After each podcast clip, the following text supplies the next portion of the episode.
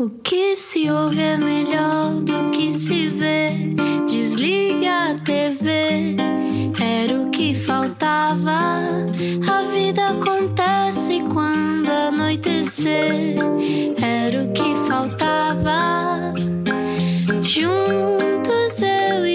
você. Ai, tão bom, mais um dia de confinamento. Bom fim tão de semana, bom, quer tão dizer, bom. fim de semana, sexta-feira, se- seja o que for, não é? É fim de semana. É, não sei, não mais ou não menos. sabemos bem. Não é? Bem-vindo ao Era o que Faltava Olá, esta é a Rádio Comercial, eu sou o Rui Maria Pego. Olá, eu sou Ana Martins e como diz a nossa convidada de hoje, nunca sabemos o que é que devemos de responder quando nos perguntam. Então está tudo bem, nós.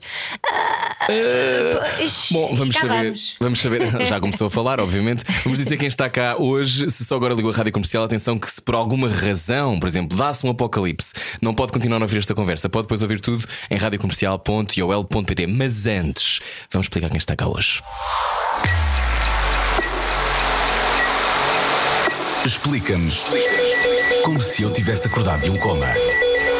Começou pelo blog Bumba na Fofinha, mas em 2016 partiu o dedo e começou a fazer vídeos. Cabum, levantou voo. Antes disso tinha tentado o Conservatório de Teatro, mas acabou por estudar comunicação, trabalhou em publicidade e até passou um ano a trabalhar no Disney World de Orlando. What? Que medo! Hoje, Mariana Ceruia Cabral tem 34 anos, 450 mil seguidores no Instagram, 250 mil no YouTube. O podcast Fuso é sempre dos mais ouvidos e também esteve em Nova Iorque um tempo quase eh, escondida. Eh, eu fazia perguntas e ela respondia-me de forma críptica do que é que estava a fazer em Nova Iorque.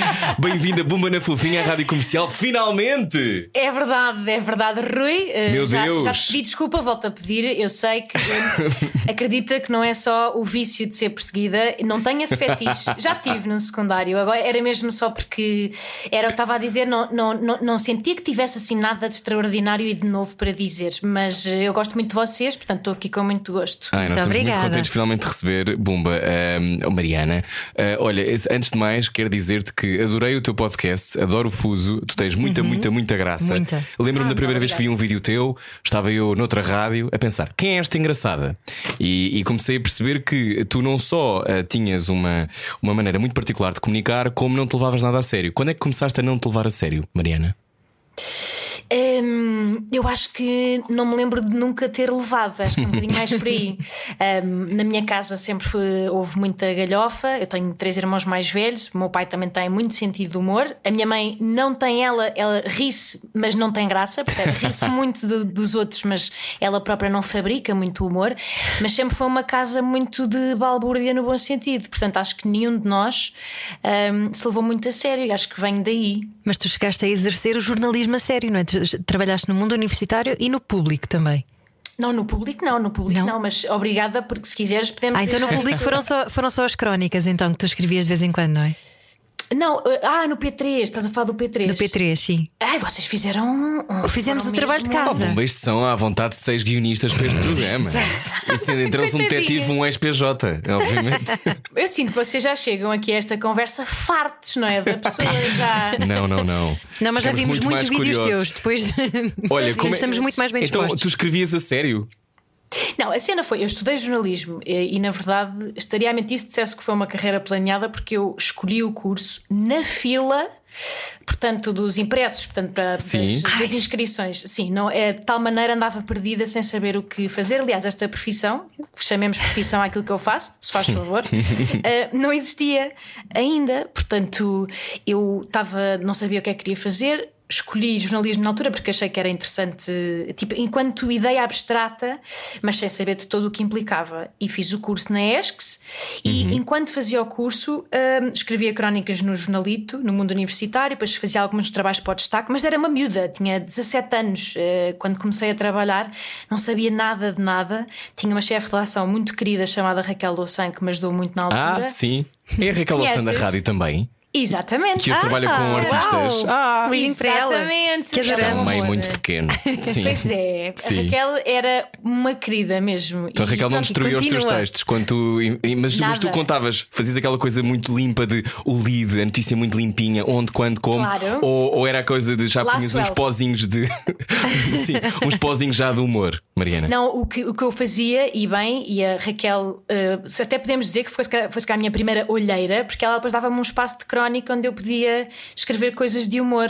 E depois, quando fui para Erasmus, continuei com a crónica lá sobre Erasmus. Quando fui para a Disney, continuei com a crónica lá sobre a Disney. E hum, essa foi a minha primeira estreia. Mas depois, rapidamente, percebi, que não era, sei lá, que não me via a trabalhar em televisão, andar a, com um microfone esponjoso atrás de políticos e não, nunca, nunca senti que esse fosse o meu formato confortável e sentia alguma falta. É engraçado, já no campo da objetividade sentia falta da criatividade. Ou seja, começou logo a ser pouco natural a ideia de. pá, de trabalhar só com factos eh, e não com a imaginação nem com palermice. Então tu olhavas à volta e não encontravas um molde, é isso? Não, mas também eu, lá, eu sentia que pensava pouco sobre o assunto. Eu acho que só agora é que nós estimulamos mais eh, os adolescentes a, pe- a pensar, de tipo, do fazer o que se gosta. É um discurso muito recente. Isso, Sim, sim, sim. pessoa- Antigamente não era nada assim. Mas Fazes também- estes quatro cursos e é se Mas quiseres. também não é que sirva de muito. Normalmente eles estão sempre indecisos e também nunca sabem se estão no caminho certo, não é? Acho que também tem a ver com Pois. maturidade. Somos muito sim. novos aos 17 anos. Completamente. Eh, Tu não sabes quem és ainda, só, só queres ser a caixa de ressonância de- do que seja cool e fixe e de uma ideia romântica de, de- de uma profissão qualquer que te pareça bem, porque viste demasiada causa justa. Sabe, lembras da série? Sim. Altura que Sim. Queria ser, queria ser advogada só por causa do causa justa. Mas olha, Bumba, quando estamos hoje a conversar com Bumba na Fofinha, na rádio comercial, quando tu ahm, começas a fazer isso, primeiro eu não resisto e tenho que fazer esta pergunta: como é que foi trabalhar na Disney? Já deves ter respondido a isto 700 vezes, mas eu imagino que é completamente deprimente, é, não é? É, é engraçado, és a primeira pessoa a fazer essa, Essa pergunta de abordagem. forma certeira. Porque, Porque eu sinto deve ser horrível. é assim, é- Estarem é- todos é- felizes, com muitos sorrisos. Não, aquilo é, aquilo é, um, é um laboratório antropológico maradíssimo. Sim, Claro. e, e dizem que há uma taxa de depressões gigante, não é? E até de- Profunda? não é? Então, mas, mas repara, tu para já tens que o teu mood diário tem que ser mágico. mágico! mágico!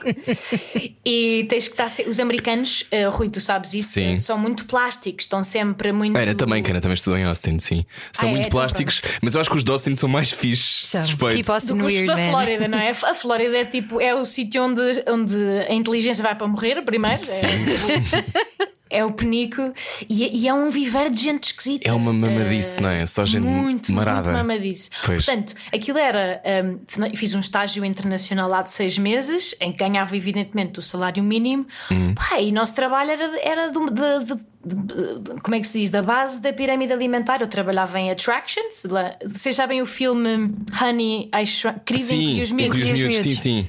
Pronto, é- há um parque infantil que, em tamanho grande e eu trabalhava lá. Portanto, o meu trabalho era, era é, o meu trabalho era dizer a mesma merda. Ai, desculpem, não se pode dizer. eh, Não faz mal. Não faz mal. Tudo bem, sim.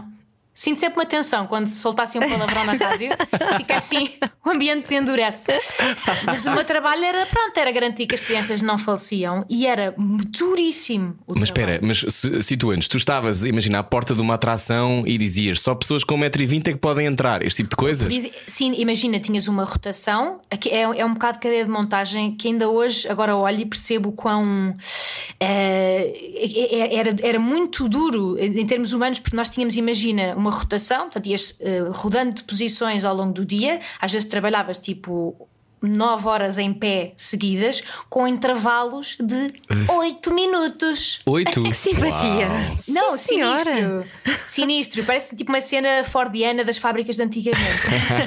e tinhas tipo 3 minutos para caminhar até ao sítio do intervalo e 3 minutos para sair. Portanto, tinhas tipo dois. Mas para fazer um xixizinho. Que idade é era- que era- tinhas, Mariana? Eu tinha o quê? Tinha hum, pai 22 anos, 23. Era Ah, então não era tinhas varizes, Ninguém, tinhas- não havia perigo de varizes. Mas ainda. tinhas fascínio pela Disney, foi isso que te levou Então até não lá. tinha perigos de varizes. Eu comprei uns. Houve, comprei uns colãs de compressão, daqueles que se faz à medida na farmácia dos velhos. Sim. Pá, eh, mas aqueles colãs, mas colãs que apertavam, tipo que o meu ficava a gangrenar no bom sentido, ou seja, e demorava 15 minutos a vestir-los im- todos os dias. eu imagino, imagino esse tipo de coisas que é o lado oculto daquilo que já é altamente sombrio que é trabalhado na Disney. mas olha, a Ana estava a perguntar que era, mas porquê a Disney? Pá, porque imagina, é aquilo, eu estava, já nem me lembro bem, mas na altura eu estava a trabalhar, acho eu, no Music Box, na comunicação Sim. do, do espaço de música, e apetecia-me ir para fora. Sempre tive odeio a palavra bichinho, vamos dizer, fingir que há um sinónimo. Sempre tive o bichinho. Sempre tive um hamster que me disse. Sim. Sempre tive um hamster a trabalhar fora. e então uh, vi este estágio, foi uma amiga que me enviou e decidimos, assim, impulsivamente, como se fazia na altura quando não se tinha responsabilidades, ir às três uh, e candidatámos, mas tudo muito uh, ao de leve, ou seja, nada era muito estruturado. Lá fomos à entrevista, duas senhoras absolutamente histéricas da Disney às 8 da manhã a entrevistar-nos, sempre muito Oh wow, smile! São Mickey! sempre- Claro. Positivismo tóxico, não é? Ai, sim. Exatamente, exatamente. Mas olha, E não, não acabaste dentro de um daqueles fatos. Eu acho que o maior dos pânicos, eu lembro-me da minha mãe, e as, as mães fazem estas coisas. Eu lembro-me da minha mãe quase agarrar no pateta. A minha mãe a ser essa mãe, imagina, em Paris ninguém nos conhece. E a, e a minha mãe a agarrar o pai, o pato Donald ou o pateta para, para as minhas irmãs ficarem contentes. e, Sim, eu sim, imagino- sim. e eu na altura tinha tipo 12 e pensei, eu se estivesse dentro deste fato, eu dava uma chapada na minha mãe. Porque eu Não, não, imagino é sinistro. que isto É não sinistro. fixe. Repara, ainda por cima, pensa assim: esses fatos, o boneco é sempre mais alto do que, do que tu, não é? Do Claro, que a tua que a pessoa, altura. claro. E então a tua cabeça está, digamos, nas mamas do boneco. e os teus braços estão acima da tua cabeça. E depois és asiática e tens acne. É que são as pessoas todas que lá estão dentro, são sempre tipo perfis absolutamente impossíveis de malta já super sombria que ainda tem este trabalho. Pá, a sério, é. é, juro, aquilo. Com os olhos uma- mortos, não é? A fazerem a dizer adeus Já. com as mãos o tempo todo. Já desistiram, já desistiram há muito Sim. tempo. Aliás, há uma, uma espécie de parque de, que é o lado obscuro da Disney, que é o Disneyland, não é? Que tinha coisas do Banksy Ah, e do da Banksy, Wasted Rita. sim. Não Yeah. tinha? Que é Yeah, um yeah, bocado yeah. este lado sombrio. Olha, É, mas era muito, muito sombrio. Depois eu ia para o trabalho sempre, só para dizer, eh, no meu autocarro, isto mexe com a cabeça de uma pessoa. Eh, no meu autocarro entrava à mesma hora que o Darth Vader.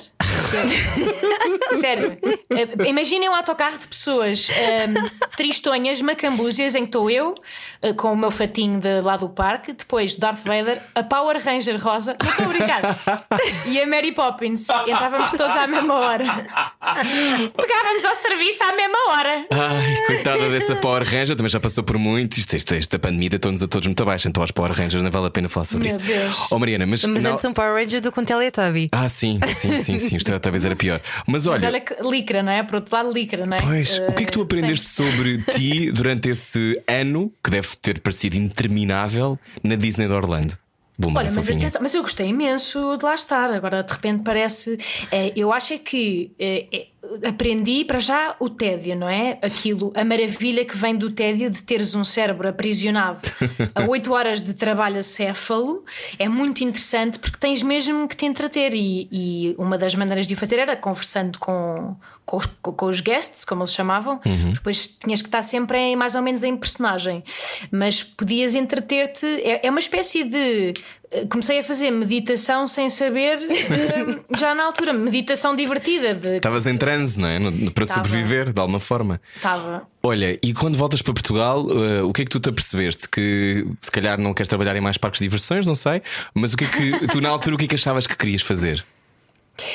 Uh, Rui, essa pergunta é curiosa. Eu, na- eu andei muito tempo uh, só um bocado a, hum, a experimentar, portanto, a, a fazer a chamada tentativa-erro, porque eu não tinha, não sentia que tivesse um caminho super definido. Achava que tinha jeito para algumas coisas, mas como uh, criar conteúdo ainda nem sequer existia enquanto trabalho e, e e as condições não estavam criadas para isso estar na minha órbita, eu ia saltitando de trabalho em trabalho e estava um bocadinho à procura de, pelo menos, ou seja, o meu objetivo era mais funcional, era ser independente, ter o meu salário, deixar de depender dos meus pais.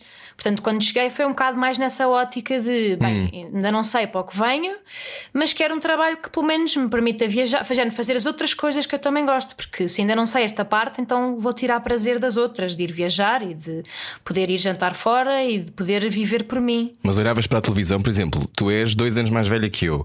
Tu olhavas para a televisão e pensavas, ah, se calhar vou apresentar o curto-circuito ou alguma coisa do género. Esse tipo de coisas que em Portugal não há muitas, ou não havia muitas, então naquela altura havia tipo duas outras coisas para fazer em televisão onde se calhar tu te podias encaixar. Tu não, não pensaste, pá, vou tentar? Não. Tu és muito, tu és muito metódica, não és? Muito estratega. Tenho esta ideia, ou estou enganado? De- depende. Eh, repara, eu, eu acho que só sou só, só consigo ser estratega quando eu tenho muita dificuldade em traçar o plano. E depois, quando tenho o plano traçado, aí sim, sou metódica e estratega, mas tenho muitos conflitos até chegar a, a um plano e ele e não sou rígida, ou seja, o plano é mutável, mas depois quando o tenho, vou até ao fim. Mas hum, se calhar sou estratega mais na perspectiva de eh, não, go- não gosto de me atirar para coisas sem sentir que, que estou à altura. E que podes acrescentar mais- valor. É isso? e que possa acrescentar. É o mesmo acontecia com esta entrevista, que é pá, não, se não tenho a disponibilidade emocional para te Claro. conversar e ser generosa na partida, então. Mas não isso vale eu a agradeço. Eu agradeço que digas isso, porque nós também não gostamos de entrevistar pessoas que não estão disponíveis para serem entrevistadas. Claro, ou costumam fazer um frete, não é? Claro, e, e- e tudo isto é uma troca. Mas quando é que tu percebeste que a tua troca é que podia fazer com que os teus vídeos fossem vistos por milhares e milhares de pessoas? Porque, segundo sei, tudo começou com um blog. E com é? um dedo partido. E com um dedo partido? que é Conta-nos lá. mágico. Sim, sim. Então, hum, pronto, eu, não, eu nunca fui a castings, nunca eh, concorri, como disseram aí bem, com 17 anos. Antes de ir para jornalismo, eh, tentei o Conservatório de Teatro, porque achava. Mas também tenho que ser honesta e dizer que todas as semanas tinha uma ideia diferente de curso. Eh, um dia cheguei à minha mãe e disse: É dança, mãe, dança, dança. Sendo que E nunca tinhas dançado na vida? Não, não, sempre dancei, por Ah, sempre fiz, mas quer dizer, nada profissional, não era? E a minha mãe a tremer-lhe o olho, mas a engolir em seco, louvada seja, porque dizia tipo, ok, a voz a tremer, a pensar, a tentar que eu me dissuadisse só com contacto visual. Mas sempre, eh, ou seja, sempre me apoiou, nunca me tentou influenciar em nenhum sentido. Isso foi, foi muito fixe. Mas, ah, onde é que eu ia? E estava a trabalhar na Cisco, multinacional de merdas que eu Pois. até hoje não sei o que são. É o quê? A segurança de computadores? Eu nunca percebi também, sei, mas tu não sabes e trabalhaste lá, pois. Eh, não sei, caixas que brilham e que permitem ter conectividade de cenas para cenas, não sei. E, este- e era uma seca e então precisavas de um escape ou até te divertias neste Olha, trabalho mais tinha sério? um grande ambiente, tinha um ambiente assim internacional, gostava muito das pessoas com quem trabalhava, mas o trabalho também. hum, pá, eh, perdi a alegria de viver a cada, a cada hora e foi aí que surgiu o Bumba enquanto escape e happy place de criatividade e comecei a escrever para a minha família. Nem nunca me passou pela cabeça que, que aquilo depois. Eu nem sequer tinha noção de como é que as coisas se espalhavam. eh, e começou por ser assim. Depois, lá está, eh, aconteceu a internet e, e, o, e o passar a palavra. E os artigos começaram a ser mais vistos por, sei lá, na altura 5 mil pessoas e 10 mil, e eu já achava absolutamente extraordinário. E depois, de facto, parti o dedo, derivado de uma ida a uma coisa chamada bounce, que é um inferno. Ah, aquela coisa das bolas, nunca fui. Nunca fui. Tive sempre é- medo de partir os dentes. Mas partes, percebes? Não é quero, que eu trabalho com a minha cara também, agora mais com a voz, mas, mas não me dava jeito de falar, falar assim, não me apetecia nada. Mas o bouncer, é, aquilo é demoníaco, porque são uma pessoa vai à confiança e achas que de repente achas que voas, não é? Porque trampolins. E, e eu juro, nos primeiros 5 minutos magoei-me logo um bocado, meio tornozelo, meio articulação, logo um jeito. E depois, eh, olha, levei com uma bola de espuma, ridículo, até tenho vergonha, mas levei com uma bola de espuma no, no dedo gordo e partiu. Olha, eu levei com uma cadeira no dedão do pé e não, não sei se partia. Filhos. Está a doer. Filhos. Está-te a doer que, agora? Que adorou. Está, está, que amoroso, sim. Está a Pode ser o início de alguma coisa, Ana. A Não- sério? Percebes? Achas não sei. eh, No meu caso, foi o início de uma carreira no, no vídeo. Olha, Percebes? viste? Se calhar é, então fazes o primeiro vídeo, sabias editar? Não. Eh, sabia eh, da escola de jornalismo. Ana. Ah, pois, mas facto. supostamente seria a grande reportagem, acabaste Mas- a fazer vídeos. eh, Mas espera, então e a publicidade? Ficaste com alergia a ambientes formais na Cisco e depois a Não, publicidade? pronto, depois estava na Cisco, depois surgiu o convite para trabalhar como, como account numa agência de publicidade e eu pensei, como já escrevia e já gostava e aquilo já tinha algum eco, ah, achei que queria aproximar-me mais da criatividade. Ah, comece- comecei a, a ir um bocado nesse sentido. E depois, dentro da publicidade, depois passei para copy, que também tinha mais a ver com aquilo que eu gostava, da que é a criação. profissão mais fixe. Sim, eh, quer dizer, é, duro- é muito duro trabalhar em publicidade, mas aprendi bué, mesmo de como é que se pensa de forma divergente em várias ideias para determinados conceitos e eh, brincar com a linguagem, etc. Aprendi muito lá. E pronto, e depois foi aí que, que pela primeira vez uma marca. Ah, e entretanto partiu o dedo enquanto estava na, na bar, que era a agência onde eu trabalhava. E pronto, e depois pela primeira vez comecei a, a poder trabalhar com marcas e a perceber que podia fazer disto de vida, porque as marcas queriam pagar-me para eu ser eu, que foi a coisa mais fascinante. que Isso era bizarro. Bizarríssimo. Tu seres o teu próprio produto. Não, e é, eu acho que quando te habituas durante muito tempo a, a, a que o trabalho seja uma espécie de fardo, eh, depois é estranho quando é leve e, é- e- e te sai naturalmente e é só eh, ligar a câmera e seres, eh, ser, ser eu, neste caso. Eu, eu achava, isto, ficava estarrecida mesmo. e até Mas não hoje. tens- não tens com quem hoje acho- reclamar. Como é que tu fazes, Bumba? Então, eu sou a minha própria chefe. Eu, Pois, exato. sou, sou a minha própria chefe e reclamo bastante comigo, acredita? A sensação que eu tenho é que tu hum, fazes aquilo que tu queres fazer. Imagino que, e tenho alguma experiência disso, e a Ana também, que é trabalhar com marcas nem sempre é simples ou fácil, mas tenho a sensação que tu só fazes as coisas que te apetece fazer. Estou enganado? Não, estás, certo. Eu digo, ou seja, é um grande privilégio poder fazê-lo, porque posso escolher as marcas com quem quero trabalhar, mas eu também não quero que o Bumba se torne ah, numa montra de, de hard selling de cenas. Sempre fui muito criteriosa com isso. E então o que faço é eu escolho as marcas que querem mais vir para o meu registro e para o meu habitat e não o contrário. Estás a ver? Portanto, prefiro que sejam elas a integrar um vídeo meu com um ângulo giro que faça sentido do que fazer um anúncio puro e duro para eles, estás a ver? E felizmente te- há muitas marcas que o querem fazer e então escolho poucas, mas, mas boas. Faço assim casamentos a longo prazo. É como eu Pois, gosto de trabalhar. isso é muito difícil e ainda bem que tu consegues, fico, fico muito contente por ti, porque acho que é muito difícil manter essa identidade, essa independência. Foi difícil no início tu explicares isso às marcas ou, ou entraram logo no teu barco? Curiosamente, era das poucas coisas que eu já tinha super assente em cal. Talvez por ter eh, experiência em publicidade, eu sabia exatamente como é que haveria de integrar uma campanha, uma mensagem comercial. eh, de uma forma que fosse pá, orgânica e não uma metida a martelo, como, pá, como, Como vemos, muita como gente faz. fazer. Eu também Exato. já fiz, percebo. Sim. Não, mas tu, mas tu és criativo, Rui. Agora também não te don't sell yourself short. obrigado, obrigado. Mas eu, eu acho que tu fazes uma coisa muito boa que é isso: que é, é o teu conteúdo que por acaso eh, tem ali uma entrada e não é ok, estou estou a beber este chá porque, não é? E isso é diferente. Sim. Eu, eu, eu tento é entregar às pessoas sempre um conteúdo, ou seja, Uhum. entretenimento, independentemente de, ter- de- de- do, desembocar e afunilar para uma mensagem comercial, eu quero entreter as pessoas até lá e já, e já as conquistei, entre aspas. Uhum. Ou seja, as pessoas quando chegam não só dizem, ah, engraçado, ah, engraçado agora, tipo, ok, há aqui uma mensagem comercial, mas faz sentido, Uhum. porque o vídeo todo foi a falar sobre isto e a marca responde a este problema. Por Sim. exemplo, Até fiquei com vontade de morrer, adorei este caixão que a Bumba me mandou. exatamente. Estamos a conversar com a Buba na Fofinha, continuamos já a seguir. Venha daí, este era o que faltava. Tem muito parlapié? Freud explica. Era o que faltava. Na rádio comercial. Boa viagem, Rádio Comercial, boa sexta-feira. Estamos com alguém premiada com um Globo de Ouro. Palmas para Bumba na Fofinha. Bomba! A Bumba na Fofinha que ganhou. Até fiquei emocionado. Uh, ganhaste o teu prémio e fizeste em casa um vídeo que eu achei hilário, que era tu, as tu a vestires um vestido, acho eu. Eu estava lá e vi. Como é que foi Não é? ganhar um Globo de Ouro? E porquê que não foste à cerimónia? Então, pronto, para já o Globo de Ouro tem alguma vergonha em dizer que está com Diogo Batáguas, humorista, que me pediu emprestado para fazer um vídeo e tem-no há nove meses. É- uma vergonha. um, e ele próprio já me tentou. Ainda não conseguimos combinar, mas não o tem comigo. Eu estava em Nova Iorque nessa altura. Ah, Ah, Esse vídeo foi gravado. eh, O vídeo era eu a agradecer normalmente, toda bem imposta, e depois desmontava, tirava as pestanas, as mamas, portanto, a gelatina, e era eu um bocado a desmontar o, pós, eh, o pós trás de globos. Mas sim, foi, foi, foi maravilhoso. Eu eu estava num avião quando, quando anunciaram o vencedor. Só quando cheguei, quando aterrei, é que soube que tinha ganho. Foi muito giro.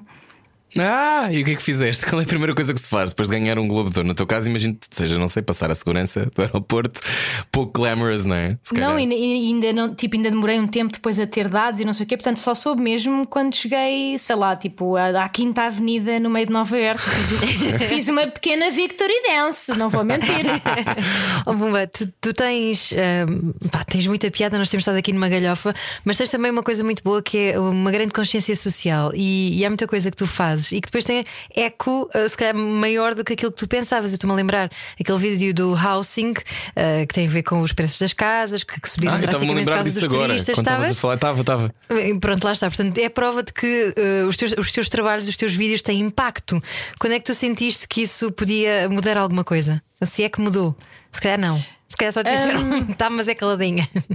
Não, não. Eu, eu acho é que são. Eu falo muito sobre os temas eh, que eu passo também, ou seja, eh, eu não penso nas coisas na perspectiva da consciência social, mas pelas coisas que eu, que eu vivo e sofro na pele também e que consigo extrapolar e pensar, yeah, isto é um problema da nossa geração, ou do facto de ser mulher, ou do facto não sei do quê, independentemente do universo em que, em que estiver. Mas eh, sei lá, o, o problema da casa foi, foi, foi real, fui mesmo eu. Eu achei pornográfico o que estava a acontecer com o mercado e, e, e depois pensei, e eu tenho um bom salário e, e consigo safar-me bem, mas de resto, tipo, alguém com os chamados mil euristas nunca vão conseguir comprar casa. E isso é. Pá, é surreal, é, é triste. E, e falo nisso um bocado mais nessa perspectiva. Não, não penso desde logo, acho que devemos alertar as pessoas para. Eu Claro. tento é pegar não, numa não experiência essa minha. pretensão, não é? Sim, pego numa experiência minha e tento extrapolá-la da melhor forma que sei e às vezes tentar eh, explicar, ir informar-me um bocado. Eu, nesse, nesse vídeo, por exemplo, fiz alguma investigação, fui mesmo tentar perceber como é que os valores tinham evoluído, fui mesmo, filmei algumas visitas para ter eh, uma boa amostra, para não ser só, sei lá, eh, falar de cor, Eh, mas gosto muito dessa parte também. É, parecendo que não, vai buscar um bocadinho a jornalismo também. Sim, há ali há aí uma costela de John Oliver, não é? Ah, quer dizer, costela, se for, se for uma costela, I'll take it, uma vértebra, ou o nariz, Tu fico com o gostavas que de fazer, quiserem. gostavas de fazer um programa fa- assim? Exato. Tipo investigação jornalística com humor? Hum, gostava, mas talvez, imaginem, eu tenho um bocado esta coisa, eu, eu gosto de, de falar mais sobre os- as coisas, que, que- os temas que domino no QB, ou seja, se calhar não me atirava para, para um formato que já existe cá, tipo com o Ricardo Pereira, por exemplo, eh, sobre política, mas gostava de me atirar para. hum, para temas completamente diferentes. E alguns programas que o John Oliver faz são, são nesse sentido. São, sei lá. uh, agora, esta semana foi sobre a indústria dos trabalhadores na, no meatpacking, de, na carne. Um, Gosto de- de- dessa perspectiva, não tanto de ir aos temas quentes, que já estão na atualidade, já estão a ser reciclados por mil humoristas ao mesmo tempo, mas para aqueles que ninguém se lembra, ou para coisas que estão na sombra. Isso talvez, gostava muito. Sim, eu adoro, eu adoro isso e acho que há, há falta disso em Portugal. E, e das vezes que eu tentei fazer programas desses, disseram-me sempre que não, agora não dava muito jeito e que era muito caro. Porque o grande problema desses programas, como tu sabes, é que o John Oliver deve ter uma, uma sei lá, uma equipa pai com 30 pessoas. Ai, sim, sim, sim, uma pessoa trabalha a ligar para todos os Mas matadores, isso é outra pessoa trabalha. americanos. Em Portugal, sabes que um português vale por eh, 10 americanos. Sim, mas é muito, é muito difícil, não é impossível e, e adorava que conseguisses fazê-lo. Mas quais, quando, quando faz um vídeo, vamos, vamos ao vídeo, depois eu quero ir ao Fuso e quero ir a Nova que eu tenho aqui uma, umas perguntas para te fazer. Mas Ok. quando tu começaste a fazer os vídeos, os vídeos começaram a ter impacto. ah, Estavas a dizer-me bizarras marcas pagarem para eu existir, não é? Para eu ser como sou, mas ahm, tu depois eras, és muito vista, tu sabes isso, não é? Tu tens um rasto enorme nas redes sociais. Ahm, isso é um, é um privilégio, é uma responsabilidade? Como é que tu geres isso? Hum, é assim, eu, eu procuro não me deter muito tempo. a Eu, eu sei que é uma responsabilidade, mas, mas às vezes, se me perder muito por aí, depois também queres aqui um abrir a bocado boca. em, em espiral. Sim, sim, sim. Portanto, eu tento, eh, numa perspectiva quase egoísta, mas é aquela, é quase uma estratégia de sobrevivência: é o que é que me apetece? O que é que me apetece, para onde é que me apetece ir? E obviamente que não vou falar sobre tipo a baba de caracol, vou falar sobre temas que eu sei que também interessam a- a, quem, a quem me ouve, mas é verdade que chego a muita gente eh, e isso às vezes é. hum, ou seja, eu sinto que quando tive um bocado de percurso contrário ao início, quando não era vista por muita gente, publicava muito mais e sem pensar, e era uma coisa quase espontânea. E, e infeliz- às vezes tenho pena porque sinto que com a dimensão que fui ganhando, fui se calhar perdendo dessa espontaneidade, fui tendo mais filtros, porque pensei, ok, então agora vou se calhar abarcar este tema que é mais difícil, mas deixa-me fazê-lo bem, deixa-me. Lá está, estou se calhar a complexificar no bom sentido, é- são dores de crescimento, mas acho que são boas, que é, então se calhar tenho que me informar melhor, se calhar tenho que não sei o quê, se calhar tenho que trabalhar melhor eh, as minhas ideias, porque antes se calhar era- muito mais tipo liga e, e é falar sozinha durante Claro. eh, 15 minutos e é o que for. E agora, se calhar, já não é um é o que for, mas acho que é uma versão diferente e mais apurada que, que espero eu que seja que vá melhorando. Um... E vai, claro. Foi por isso que foste para os Estados Unidos, para Nova York, bomba na fofinha. Precisavas Olha, de apurar. Uh, os Estados Unidos, a história é um bocadinho diferente, que é. Uh, obviamente que uh, as pessoas à minha volta acham que eu tenho todas as condições para ser uma excelente performer em palco, eu, mas a questão é: eu respeito muito o, o trabalho de stand-up e acho que não, não há leveza nenhuma naquilo que achamos que é fácil de fazer com o microfone sozinhos em palco, mas por trás há um trabalho inacreditável. De meses e meses e meses, não é? Meses e meses e meses. E eu sentia que não tinha uh, experiência nenhuma de palco e, e, que lá está, eu gosto sempre de tentar preparar-me um bocadinho antes de me atirar uh, de cabeça. Portanto, uh, num grande move de emancipação que me deu imenso gozo, porque fui eu que paguei por tudo, e, e isso deu mesmo uma, uma, uma, grande sensação de conquista. Mas peguei em mim e pensei: vou estudar mais disto.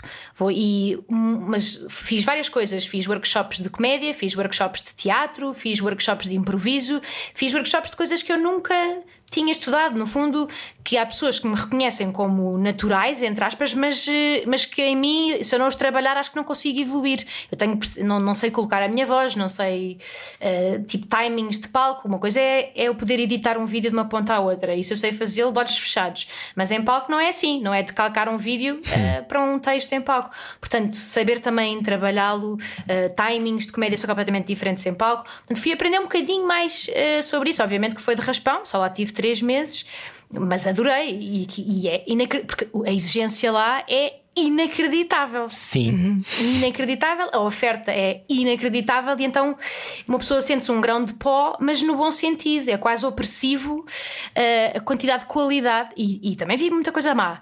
Mas é super inspirador enquanto cidade para se ir aprender. E foi o que fiz. Mas tu já tinhas estado em palco, salvo erro, no Rock in Rio, não foi?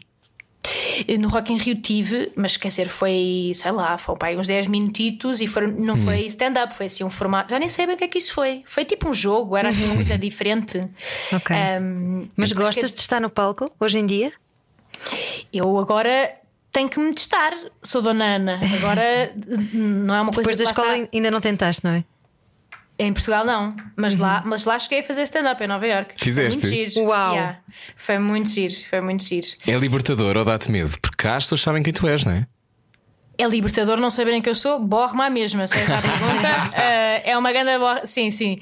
Eu tenho. Uh, fico muito nervosa, uh, mas aparentemente sei disfarçá-lo muito bem. Ou seja, isto é válido para várias coisas da minha vida. Eu aparentemente tipo, exteriorizo pouco eh, de feições e de gestos, mas estou a implodir por dentro.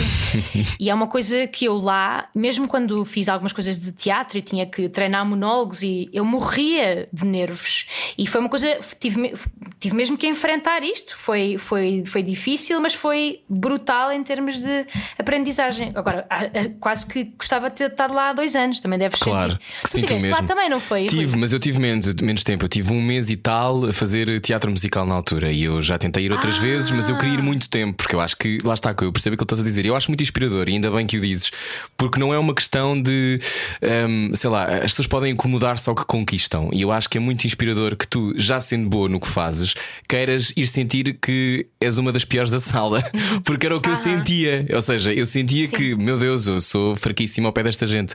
E, é e era bom porque isso puxa por ti, puxa pelo que tu és capaz de fazer e que tu nem, nem sabes, não é? No fundo, foste tentar descobrir do que é que tu eras capaz de fazer. Foi um bocadinho por aqui também, não? Sim, sim, e, e foi. Ou seja, eu, eu nem sequer nunca disse que trabalhava em comédia em Portugal. Não, não disseste nada. Não, não, não. Fiz tipo tábua rasa com. Só depois no fim, quando já tínhamos tipo feito os nossos showcases e não sei o quê. Uhum. E, e, curiosamente recebi um convite depois para ser uh, comediante residente num, num clube de comédia lá. Uau. Mas residente. Não, mas calma. Era, não era pago sequer. No fundo é, eles têm uh, tipo sete noites por semana para preencher e precisam de pessoas que eles, em que eles reconheçam qualidade. Uhum. E foi. Mas e eu lembro-me na altura de pensar, bem, eu agora ficava aqui E quem sabe, não é? Podia e podia treinar-me aqui e, e fazer tipo todas as noites, porque acho que a melhor maneira de uma pessoa é, é a típica coisa dos, das 5 mil horas ou 10 mil horas São 10 treino. mil horas, são 10, 10 mil horas, horas, para é? dominar o instrumento. Para dominar instrumento. E eu pronto, ficava aqui, fazia as minhas 10 mil horitas, assim.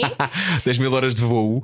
Mas olha, eu- tu estiveste lá 3 meses. Eu, eu segui, eu lembro-me de ter percebido que tu estavas. Depois ouvi o Fuso, falemos do Fuso. Parabéns pelo teu Uhum. podcast, eu acho que tem muita graça. E, não- e achei uma ótima ideia, porque lá está, estavas no fuso horário e ias contando como é que estava a ser a tua vida. E eu primeiro adorei o teu house hunting, achei divertido. Fogo. Olha, foi um inferno ou não? Descobrir uma casa em Nova York. É pior do que em Lisboa. É horrível. Tu também passaste por isso. Pá, eu, eu aluguei um quarto na altura e fiz a tudo à distância. Portanto, eu não andei, eu não, eu não tive tanto tempo quanto tu. Tanto tempo quanto tu não dá para estar só num quarto, se calhar, não é? E tu tinhas É. uma casa e tu- foste com o teu namorado, não foste, acho eu. Não fui, não fui, não. Ah, ele ficou ok. cá, ele trabalhava cá e ainda trabalha, portanto eh, ficámos separados. Ehm, mas, mas eu não sei se tu passaste. Eu, eu quando aluguei lá um estúdiozito e por acaso tive, depois acabei por ter muita sorte, mas eles pediam-me, isto era o primeiro episódio a contar isto, Uhum. eles pediam-me uma. Como é que se chama? Uma fi, não é uma fiança. É uma espécie de depósito, não é? Mas, e não, e tinhas que dar provas Garantias. de, garantias de 100 vezes o valor da renda. Imagina. Era, era tipo, tu tinhas. Não, é sério, eu, eu chorei, chorei e ri de nervoso porque tinha que dar provas de um extrato bancário de 200 mil euros. 200 mil euros, sabes? Eh, E eu não conheço ninguém, não conheço ninguém que tenha isto na conta. Conhece alguém que tenha isto eu não. na conta? Não, eu acho, acho que é uma questão de mandares uns e-mails, sei lá, para a Cristina, para o Ronaldo, assim, umas pessoas assim do género. Olá, Ah, mas mesmo a boa Cristina, tarde. ela Não deve de ter, ter. isso investido. Está ela tem isso na mídia capital, não é? Está investido. Exato. Pá, surreal. Boa noite, surreal. E pensei, olha, pronto, vou. Pronto, não tenho opção, não sei. Não, não, não- eu cheguei a um ponto em que estava tão agastada que pensei, tipo, eh, senti-me um bocado encurralada, tipo, não estou a encontrar soluções. Foi, hum, foi duro, mas depois, pronto, depois encontrei um estúdiozito muito lindo e correu tudo bem. Mas é uma cidade, eu acho que também deves concordar, Rui, é uma Sim. cidade muito exigente E solitária, hum, não é? muito solitária e ninguém se preocupa realmente contigo. Zero. Está tudo tão preocupado com o seu umbigo.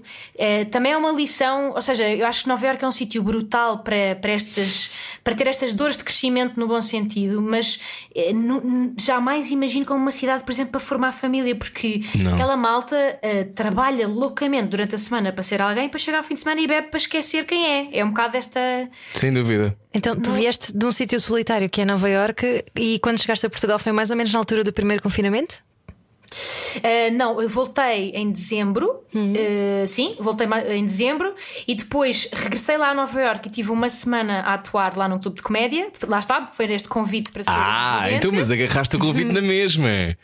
Não, agarrei, agarrei nessa semana, só que eh, imagina, eu estava em Nova Iorque quando eh, surgiu o primeiro caso de Covid e eu vim-me embora e, e passado três dias aquilo estava o Texas, estava um caos. E Nova Iorque foi a primeira cidade a se Sim, sim. explodir de casos e foi, e foi Em dramático. muitos, muitos casos, sim. Mas foi muito estranho porque eu apanhei o início do Covid em Nova Iorque e começaram, depois os micro, começaram a limpar os microfones dos comediantes entre atuações. Comece- tipo, de repente estava tudo desconfortável e mesmo no clube de comédia começa- as pessoas começavam a estar um bocadinho desconfortáveis, mas ainda ninguém sabia o que é que era aquilo. Foi muito esquisito. Mas repara, estive lá, foi só, foi só uma semanita. Sim, mas imagina, aquilo que te move, hoje estamos a conversar com Buma na fofinha, aquilo que te move é a superação, então? A tua superação? Sim, eu acho que é, é a superação, não do que eu já tenho até agora, mas das coisas que eu reconheço ainda como fragilidades ou como coisas que eu sei que, que tenho capacidade para melhorar, mas que ainda tenho que aprender mais e experimentar mais e explorar mais. É mais essa perspectiva. Hum, pá, eu sinto que ainda tenho tudo por aprender, sabes? E não digo isto numa perspectiva de excesso de modéstia. Acho mesmo que, ok, eu sei fazer vídeos para o YouTube, sei, de facto, Eh, sei, e sei e, e- e funcionam, felizmente, quase sempre. Mas eh, há tudo o resto. E, e eu tenho muita curiosidade com muitas dessas áreas que, ainda- onde ainda não fui. Então tens noção também de que é preciso manteres humildade, não é? Para te manteres viva neste meio, sobretudo, que, que é tão volátil. Tu um dia podes, não é? Estás na moto de cima, mas deixa-me só perguntar-te: há pouco falaste da responsabilidade e disseste que se pensasses demasiado sobre isso não fazias nada na tua vida. Como é que tu consegues gerir esses pensamentos e essa- essas coisas que podem assombrar de alguma maneira se, se nos deixarmos levar por elas? É assim, eu também. eh, honestamente, eh, os temas de que eu falo não são propriamente eh, disruptivos, ou seja, eu não, não eu não tomo posições na, na, atualidade ou na política ou vou, vou tomar, se no podcast é um espaço onde reflito mais sobre elas, é? é um uhum. registro um bocadinho diferente. Mas quando falo sobre as coisas estou estou a partir de um sítio até de me questionar ou de pôr em causa e é sempre são sempre temas que não são assim tão polémicos a verdade é essa portanto quando eu penso em responsabilidade é mais de uh, como é que arranja aqui uma maneira construtiva de apresentar este tema e mas o meu objetivo é sempre ser divertida hum. percebem hum. ou seja o ser o ter um impacto bom é uma consequência positiva, mas sim. secundária. Sim, sim, eu percebo o que queres dizer. O objetivo é sempre entreter e ter tipo um momento. Fazer rir. É fazer rir. E é tão depois... importante isso. E salva. E perguntava-te agora se o, humor, se o humor para ti é universal, porque tu atuares em inglês, e como tu sabes, sobretudo com a rapidez que tu tens de raciocínio e com a tua graça, e que tem muito a ver também com as expressões, com as referências. Por exemplo, eu sentia sempre uma coisa lá que era pá, eu até consigo ter graça em português, mas em inglês não tenho tanta graça. Como é que eu me sabe nisto? E isso, isso para ti devia ser, isso era frustrante? Sentias isso ou não? Em inglês és tão hilária como és em português? Na tua não, opinião? Não, uh, sim, tens toda a razão. Há, há, uma grande questão de referências e eu tinha que me apoiar muito nos meus eh, colegas para, para validar algumas coisas, porque há mesmo diferenças de humor uh, muito grandes. Eu já seguia, evidentemente, muitos comediantes americanos, portanto, ia tendo algumas luzes. Uhum. Mas por acaso, como na parte do stand-up levas um beat já trabalhado, não é? Uhum. Eu tinha mais dificuldades com, com a língua, com o inglês, no improviso, por exemplo, porque o improviso estás literalmente a ativar partes do cérebro diferentes. Uhum. Quando é, é, é um exercício duplo, tinhas que pensar e traduzir tudo em frações de segundos e às vezes se te lembravas em português de uma coisa que não sabias traduzir e, e era mesmo difícil, não conseguia ser rápido o suficiente, porque não encontra uh, a minha cabeça, já em português, às vezes as palavras vêm palavras mais complicadas do que o que eu quero. E então em inglês isso é tipo um nó, é um nó da marinha. Mas é que eu, eu acho que a ideia é mais engraçado, porque tu muitas vezes usas palavras em português que ninguém usaria e isso tem muita graça. Eu acho muita graça a isso. é, mas isso é, isso é, muito da minha casa. Minha mãe, minha mãe fala muito com palavras que não lembram a ninguém. É tipo o quê? Paulatinamente. Tipo, um, pa paulatinamente, sim, mas assim, de género com escafandro, um, depois diz assim: com e com escamartelhão é, são, são duas expressões que cada Eu adoro escamartelhão, ninguém usa, é muito divertido. Nunca tinha ouvido. É ótimo. Pois ela, ela diz sempre, e estou sempre a dizer isto no podcast, ela diz sempre quando está mais em baixo, diz está xoxota. e eu nunca oh. a contradisse. Ah, estou xoxota. Eu, eu, hum. Não sei, filha, tô, hoje estou xoxota, estou xoxota. E depois repete, repete. E eu, tá, mas a sério, estás, mas que estás mais embaixo? Ela, não sei, xoxota, xoxota. É a tua musa inspiradora, a tua mãe.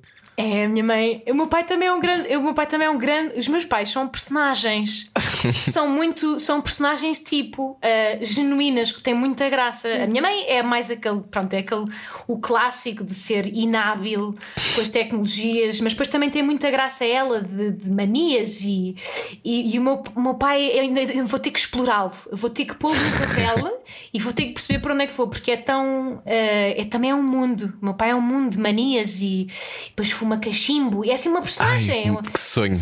Que sonho. É um sonho, é um sonho. Meu pai tem, eu hei de explorar. Ainda não explorei, mas, mas vou explorar em breve. Então a seguir continuamos a explorar Bumba na Fofinha na rádio comercial. Era o que faltava sair daí. Já conversamos mais a seguir. Sensibilidade e bom senso. Só que não. Não. Era o que faltava na rádio comercial. Bem-vindo à rádio comercial. Hoje estamos a olhar para o cérebro de Mariana Ceruia Cabral, ou Bumba na Fofinha. Chamam de Bumba na rua, não é? Chamam as pessoas, até muitas vezes não sabem o meu nome, que eu não levo nada a mal. É mas... Isso é bom ou mau? Ou gostavas que soubessem que te chamas Mariana? Não, é-me é indiferente. Eu olho das duas maneiras. Eu até acho, acho um, corriqueiro e agradável que me chamem Bumba. Há uma espécie de uma familiaridade. Como se fossem minhas amigas. As pessoas Sim. gritam o meu nome do outro lado da estrada, o que tem graça. e tu lidas bem com, com esse impacto? Ou seja, uh, descobrir se, que é, se é conhecido pelo que se faz, eu acho que é uma. E por uma coisa sobre a qual tu tens controle, deve ser uma sensação. É muito diferente do que trabalhar numa rádio ou numa televisão e gradualmente vais percebendo que há pessoas que te reconhecem. Uhum. Tu és porque as pessoas gostam do teu cérebro antes de tudo o resto e também da tua beleza, linda. Oh, tão linda, obrigada. Tu também és lindo, lindo. Para, lindo, lindo, linda, linda. um, sim, quer dizer, é, as primeiras vezes em que isso aconteceu foi, muito, esquisito, muito esquisito.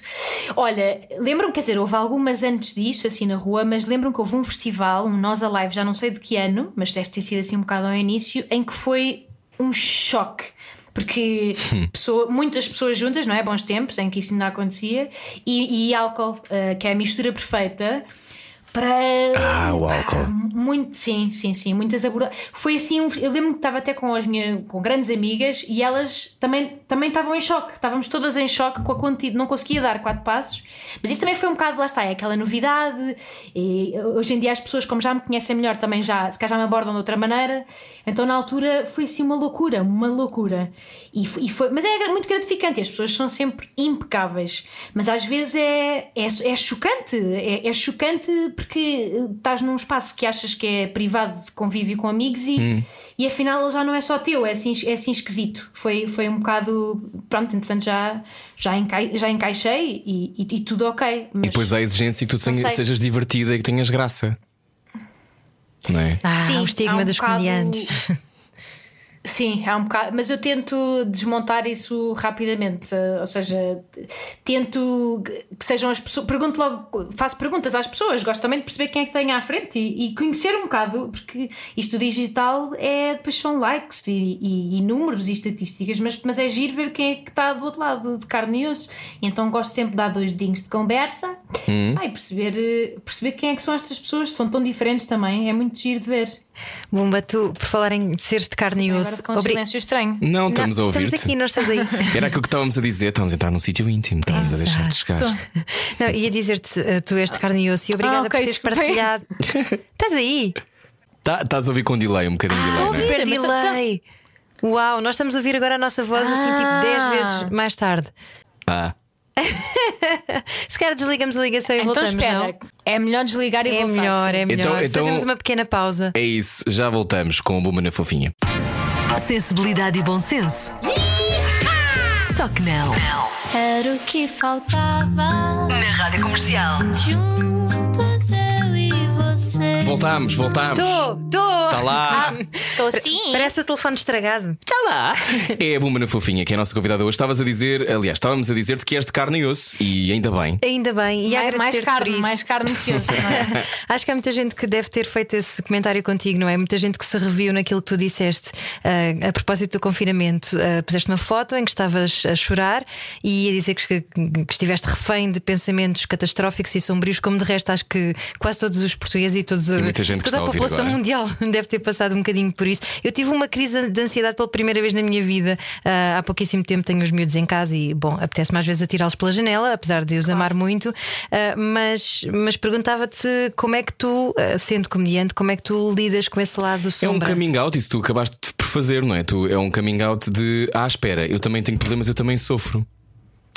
Sim, hum, foi. eh, Repara, eu, eu sou muito out com as minhas pessoas sobre isto, sobre ter ansiedade. É, ou seja, quando foi a primeira vez que falei sobre isso, é, se calhar de forma mais eh, clara em público, mas também acho que o tempo não se prestava a menos que isso. E o que eu sentia, é engraçado estás a dizer isso, Ana, que toda a gente estava a passar, não sei o quê, mas eu, naquele momento, se toda a gente estava, eu não via nada. Ou seja, sentia que estávamos todos. eh, Com verniz por cima, não é? Sim, um, um bocadinho. E, e- e repara, não, isto não tem crítica nenhuma, até porque cada um faz o que sabe, não é? Para se manter à tona e está tudo certo. Mas, mas às vezes sentia que, que faltava um bocado mostrar esta sombra, ou seja, o, que, que eu tenho a certeza, porque há um bocado aquela ideia, já todos tivemos dias. um- isto é um dia bom da quarentena ou é um dia mau da quarentena? Isto é um bocado o preto e branco com que vamos avaliando esta altura louca que estamos a passar, mas de repente quase que, que senti uma necessidade de. E, e na por cima sendo eu da comédia e do fazer rir, que é um bocado o oposto. eh, pronto, olha, não sei, fo- fo- n- n- não foi nada planeado. Foi, eu, eu escrevi aquilo a chorar, portanto, co- continuei. Foi mesmo super impulsivo e ainda bem, porque depois, se calhar, se me pusesse a pensar mais, aquilo não tinha saído assim. Eu fiquei, obviamente, de queixo caído com a quantidade de mensagens e reações que me chegaram de pessoas, evidentemente, a passarem 300 vezes pior Bumba, que eu. olhando para o teu post, tu tens quase 200 mil likes nesta fotografia e mais de 11 mil comentários. E não são só pessoas a, apro- a apoiar, são pessoas a dizer eu estou a passar pelo mesmo. Não, Ahm, são, são, é muito. E, é muita gente. E foram mensagens, ou seja, obviamente que as pessoas depois abriram-se mais em mensagens privadas, mas eu fiquei Claro. aterrada. Fiquei aterrada no, no sentido de, de, de me confiarem aquelas partilhas e de, e de- Lá está, depois ah, somos um bocadinho egocêntricos e pensei, bem, ah, estou eu aqui a queixar-me, esta pessoa está tão pior. Pronto, mas isto, enfim, não está menos frio aqui porque na Sibéria está pior. Mas, Claro, mas o sofrimento não é comparável, sempre- não é? Sim, sim, mas pronto, uma pessoa fica sempre um bocado Claro. desarmada. Claro. E pensei, eh, temos uma questão, não é? Se, se- se eu partilhar esta fotografia é um ato de coragem assim tão grande, é porque ainda não ainda não normalizámos assim tanta conversa sobre isto e há tanta gente a sofrer em silêncio que se calhar temos mesmo que.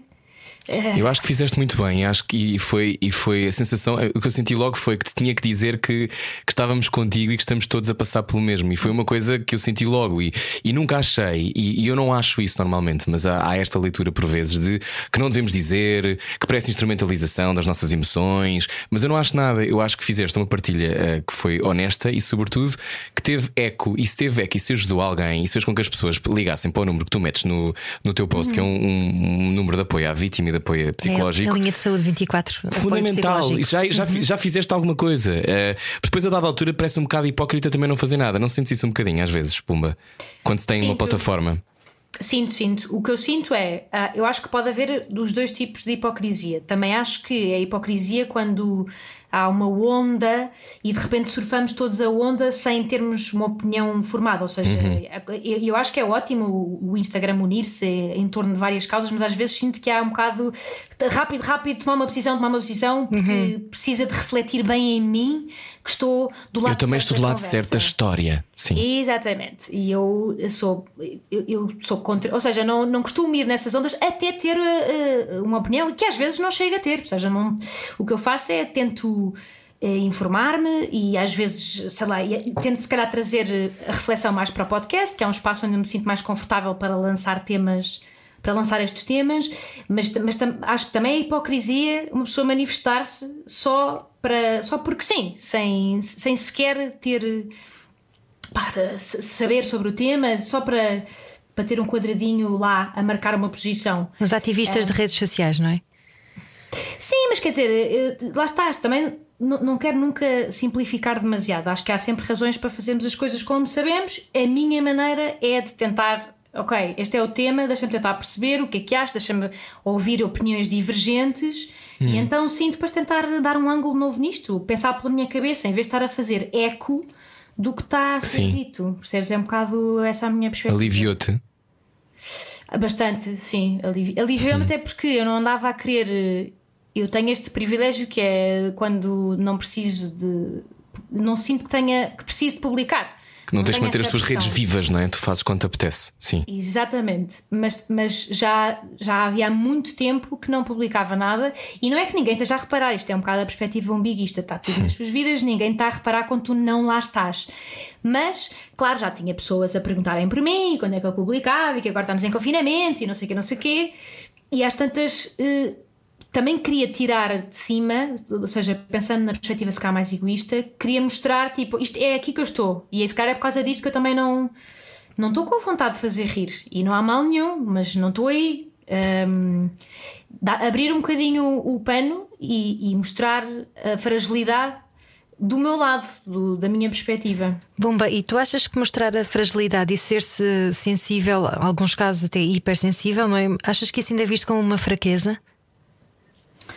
Hum, é assim, eu acho que é cada vez menos.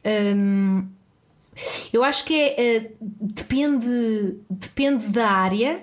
Acho que estamos a saber eh, vulnerabilizar-nos melhor em algumas áreas do que noutras. Por exemplo, no trabalho, acho que ainda temos um, um longo caminho a percorrer. Eh, Ou seja, de, de mostrarmos fraqueza, de mostrar que. Por exemplo, mostrar que não sabemos. É uma coisa super mal vista. Uma pessoa dizer, pá, não sei, não, não sei sobre isso, não, não sei o que te dizer sobre políticas de imigração, não sei o que dizer que acho sobre uh, eutanásia, não sei o que é que tem a dizer sobre acreditar em Deus, não sei o que é que tem a dizer sobre. Sei lá, são temas que são as questões mais complexas do mundo e, e não fica bem não ter respostas. Acho que ainda estamos um bocadinho. Uh, ainda há alguma falta de humildade e falta de vulnerabilidade aqui. Sim, a verdadeira revolução é dizer não sei, não é? Pá, sim, eu acho, eu acho que sim, e ainda vejo isso muito pouco. E acho que agora estamos numa fase tão entitled em que toda a gente quer rapidamente tomar uma posição que estamos numa crise de humildade nesse aspecto. Olha, podemos ir tomar decisões para o podcast. Vens connosco? Vou com certeza. Então bom. Então, bom fim de semana a todos aqueles que estão a ouvir a rádio comercial. Bumba na Fofinha uh, esteve connosco. Pode ouvir a conversa inteira no site da rádio. Radiocomercial.ol.pt também pode fazer download no iTunes, em todas as plataformas de download de podcasts, tipo que Castbox, uh, Google, Google Podcasts e por aí fora. E esses mais E outros. estrelinhas e assim, está bem? e continuamos a falar em, uh, no podcast. Venha daí um exclusivo online com Bumba na Fofinha. Sensibilidade e bom senso. Só que não. Era o que faltava. Na Rádio Comercial. Juntos eu e você. Boa viagem, boa viagem, boa viagem. Bem-vindo à terra dos palavrões, que é a internet. Uh, Bumba na Fofinha, nossa convidada. Eu pergunto-te Já agora. podes dizer merda! Sim, Uh! diz merda à vontade. Uh, Já per- disse há bocado, uh, desculpa, mas uh, ok, Estás agora é permitido. Estás à vontade. Eh, perguntava, estávamos a falar sobre entitlement. Quando é que tu percebeste eh, que eras uma privilegiada? Ou no quê que Hum. eras privilegiada? Olha, apercebi-me rapidamente, por exemplo, quando, quando fui para Erasmus, por exemplo, que foi uma experiência que eu percebi que era one of a kind. Fizeste onde? Fiz em Barcelona e fiz, eh, ou seja, os meus pais, lá está, tinham essa possibilidade e sempre foram, também estudaram eles próprios fora, também tiveram essa possibilidade e então sempre tiveram esta ideia de, do importante que é abrir eh, a cabeça e, e estudar línguas e, e, de facto o espanhol depois foi super útil na minha vida profissional, mas, mas essa possibilidade, eu lembro-me de achar muito esquisito quem podia fazê-lo não fazer. Fazer Erasmus. Achava mesmo, era mesmo um nó na minha cabeça, mas depois também rapidamente me apercebi que é uma despesa do caraças. E os meus pais, nós nunca tivemos, hum, ou seja, nunca passámos dificuldades, mas também nunca tivemos fol- folgados. Mas o orçamento dos meus pais para a nossa educação sempre foi a contar Contemplava isso. com isto. Sim, e isso. Olha, eu não fiz Erasmus porque a minha irmã se casou e depois divorciou-se. Damn. Damn! E esperaste não sei quantos anos para dizer isso na rádio. Sim. Não, estamos em podcast, agora já podemos Sim, dizer, sim. não é? Manda para a tua irmã depois o link. Mas, mas eu acho que a tua irmã concordará que era, um, era dinheiro mais bem gasto. Era, exatamente. Chato. Então, e percebeste o teu privilégio lá, em- em- em- numa vida fora, ou, ou porque à tua volta reparaste que havia muitas pessoas que não teriam essa possibilidade? Foi uma mistura dos dois. Foi perceber que eh, na minha turma, eh, se calhar só dois ou três é que foram e havia muitos mais que queriam ter ido. E, e eu perceber que a razão para eu ter isto tão claro na minha cabeça também vinha dos meus pais e das, da possibilidade que eles tiveram. Na tua casa de partida, não é? Sim, para muita gente isso não era sequer uma hipótese. Um, e, e na minha casa sempre se pôde falar disto. Depois quis ir para a Disney, na altura não, não, não era autónoma e, e pude ir porque eles me pagaram. E foi. foi eles- eu acho que os meus pais também sempre me educaram muito com este sentido de, de justiça e de independência. E eu sempre, era o que eu estava a dizer, en- enquanto ainda não sabia o que é que queria fazer da vida, já estava focada na independência e de ter o meu salário e, e de. e ganhar o meu e saber gerir o meu orçamento. E em Erasmus foi a, a- primeira, a primeira amostra disto. E foi das experiências mais importantes da minha vida. Sabes que hum, ouvir-te é também perceber que tu provavelmente estás há muito tempo a observar o que se passa à tua volta. És assim desde miúda, desde criança? Ahm, sabes que eu, eu, eu- as memórias que tenho de infância é é muita, lá está, muita balbúrdia. Eu acho que se calhar já o fazia, mas um bocado como forma de integração. O ler as pessoas para chegar a elas, porque eu, eu tendo três irmãos, sempre lutei muito por atenção Para seres ouvida, não é? e por comida também, mas também por atenção. Sim. Mas, mas, eu- mas eu acho que estas às vezes são mecanismos de sobrevivência, de tu saberes qual é que é a melhor forma de leres as pessoas e os comportamentos para, para perceber como é que chegas a elas. E eu acho que isso sim Uh, faço desde nova, tenho essa sensibilidade e, e, e empatia, também sinto que, que, que é isso. E, e, e, sim, acho que se calhar a observação é mais nesse aspecto. É eu desde sempre estar habituada a ler ou a tentar ler as pessoas à minha volta para conseguir chegar a elas, mais nessa perspectiva. E a primeira vitória numa relação com outra pessoa é fazê-lo rir ou fazê-la rir? Um, depende da relação, não é? Mas... Se, sim, se for com um PJ, talvez não seja. Volto ao PJ, não sei porquê hoje. talvez não seja a primeira coisa mais importante. Não tem que ser uma relação amorosa. Se quando conheces alguém, se naturalmente vais para esse lugar de Ei, tenho que fazer esta pessoa rir. Eu durante muito tempo era assim e acho que ainda sou um bocado. Sim, sim, sim, sim. Acho que sim, e nem é consciente. Ou seja, é, é naturalmente assim, claro. É porque é uma espécie de rendição, não é? Sim. Como se tivesse, fizeste um check e a pessoa agora está contigo. Partilhar uma gargalhada é quase como ficar do mesmo lado. Uhum, acho que sim, acho que sim. Olha, no último confinamento fizeste depois um vídeo sobre o desconfinamento e a agorafobia, que foi hilariante, como sempre. Mas como é que tu estás a prever agora este novo desconfinamento? Eu, eu acho que nós estamos todos pirados, não é? Eu e o Rui não temos tanto essa noção, porque continuamos a vir à rádio todos os dias, mas eu vejo pelas pessoas mais próximas, a minha família, custa-lhes imenso sair de casa para ir ao supermercado. É? é, é muito duro lidarmos agora com isto tudo. Sim, eu. Olha, o que eu sinto é um bocado. Eu sinto que estes vão ser dois anos, não é? Uh, ensinaram-me, if anything, ensinaram-me alguma flexibilidade. E eu, neste momento, tenho algum medo é de fazer planos. Uhum. Uh, fazer grandes planos, porque tinha, tinha muitos. Eu, os meus amigos gozam muito comigo porque eu, na passagem de ano 2020, número, eu e toda a gente, número redondinho, não é? Sonante. Agora! E eu, oi, que este ano, este ano! é o melhor ano das nossas vidas! Sim, Mas estou sim. a falar a sério, fiz assim, eu, tipo, preconizei maravilhas. Em 2020? 2020, quando de 2019 para 2020, eu estava tipo, eu chorei bem Esta energia, está uma energia boa. Mas eu também, eu falei, eu estava completamente, tipo, quase também resvés Eu, isto é agora, este ano, é este número redondinho, isto tem tudo para correr bem, e, e é número par, e não sei o quê. Sabes aqueles, aqueles sinais que tu encontras quando só quando queres justificar uma narrativa? Yeah, yeah. Sim, sim, sim. Esquece, esquece. Portanto, eu ensino-me a dizer calma, vamos, vamos ver. Eu, o que eu sinto é eh, não vale a pena estar. A, aquilo que estavas a dizer, que eu, que eu sou de quando tenho um plano, depois gosto de ser metódica e não sei o quê. Este ano vai-me ensinar que, bom, se calhar não, né? Se calhar calma e se calhar não vale a pena ser tão rígida e se calhar é, é ir fazendo e é, e é, e é pá, tentar ir uh, fazer planos mais a médio prazo e a curto uhum. prazo e quando isto abrir, então pronto, então aí com calma olhar mais para a frente. E até quando é que vais resistir, Mariana Ceruia Cabral, Bumba na Fofinha, Diga. ao apelo dos meios tradicionais? Porque eu sei que eles te desejam. uh... E nós também desejávamos ver-te nos meios tradicionais. Mas tu, a sensação que eu tenho é que tu, Ai. eu digo que é estratega porque não é toda a gente que, uh, que consegue dizer que não. Uh, aliás, pois dizer é. que não é uma conquista. Primeiro pergunto-te como é que aprendeste a dizer que não e depois até quando é que resistes, se é que alguma vez deixarás de resistir. Não, lá, eh, é verdade, eh, digo também com, com pouca modéstia que sou cobiçada e, e, e sinto-me sinto mulher e sinto-me bem com isso. Engraçado, Mas... quando me sinto cobiçada também me sinto mulher e também me sinto bem. Mas sabes o que é que é? Um, há um lado isto pode parecer presunçoso e lá está, vem de um sítio de privilégio, mas há, há um lado rotineiro e refém dos meios tradicionais que me dá alguma claustrofobia.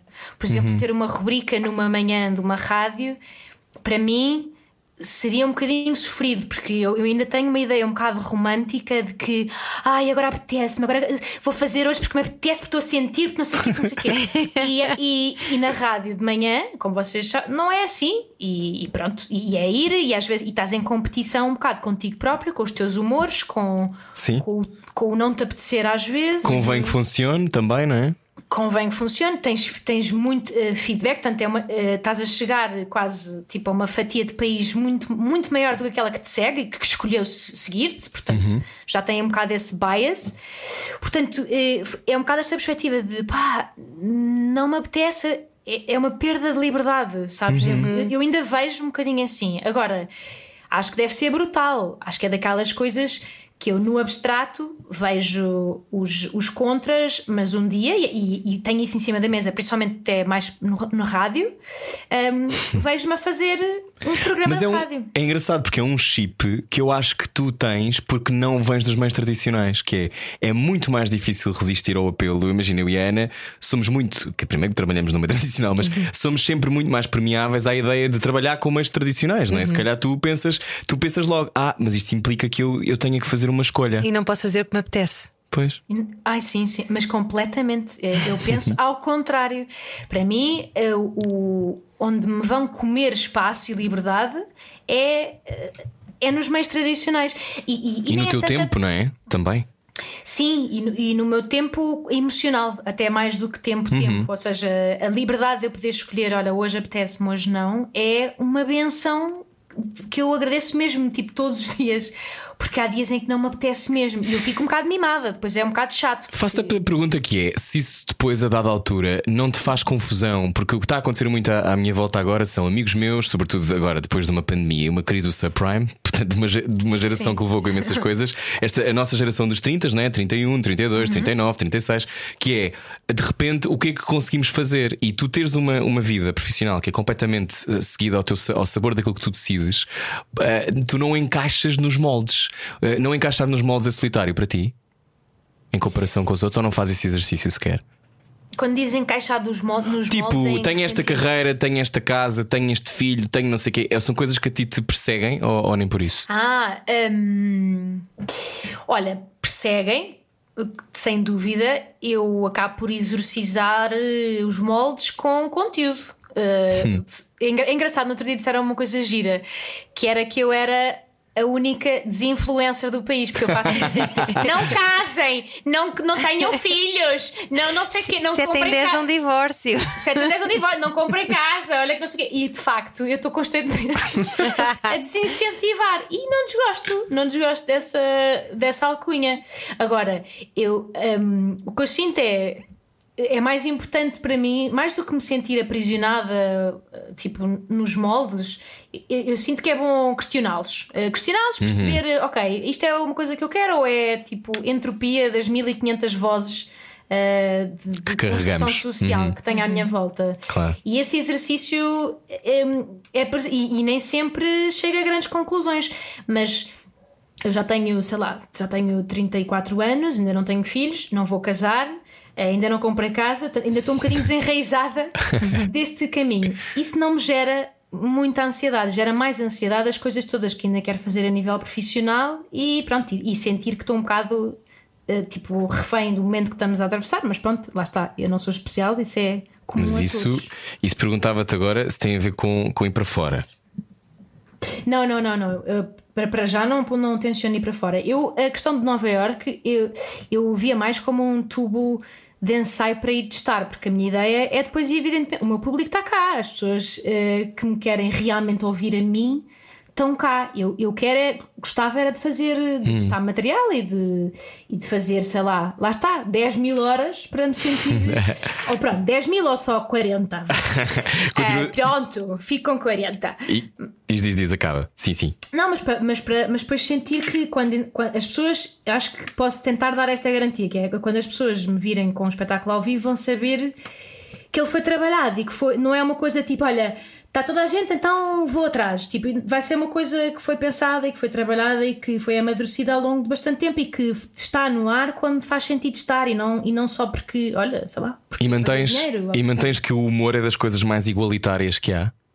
Mantenho, mantenho Porquê? em absoluto. Explica-nos esta ideia. Porque, quer dizer, porque eu acho que há muita questão de, de, sei lá, depois fazem, gostam de fazer noites de mulheres no humor, etc, quando na verdade. dá-me logo um- dói-me logo no logo- Dá-me logo, no, a mim também, a mim também. E de facto, o fazer rir é uma coisa tão primária, tão pueril, que, que não se presta. a- não há, aí sim, é dos poucos sítios onde não há uma lente, não há. O fazer rir é democrático e, e depende única e exclusivamente da mensagem do interlocutor, da entrega de coisas técnicas e do que se põe cá para fora e não do embrulho, ah, acho eu. Ah, portanto, o, o não haver mais mulheres no humor, aquela pergunta de sempre, é que se calhar já, tem, já está enraizado noutras coisas, mas o fazer rir enquanto produto, é super democrático. Ou é bom, ou faz rir, ou não faz. É, é das coisas absolutamente mais diretas e fáceis de avaliar que há. Uhum. E o que é que te faz a ti rir? Uh, faz tanta coisa. Mas eu, eu, eu tenho um humor eh, estupidamente infantil, na verdade. Eh, Ou seja, rio, as minhas gargalhadas incontroláveis são de coisas bizarras, tipo, sei lá, tipo. Tipo cães com expressões humanoides.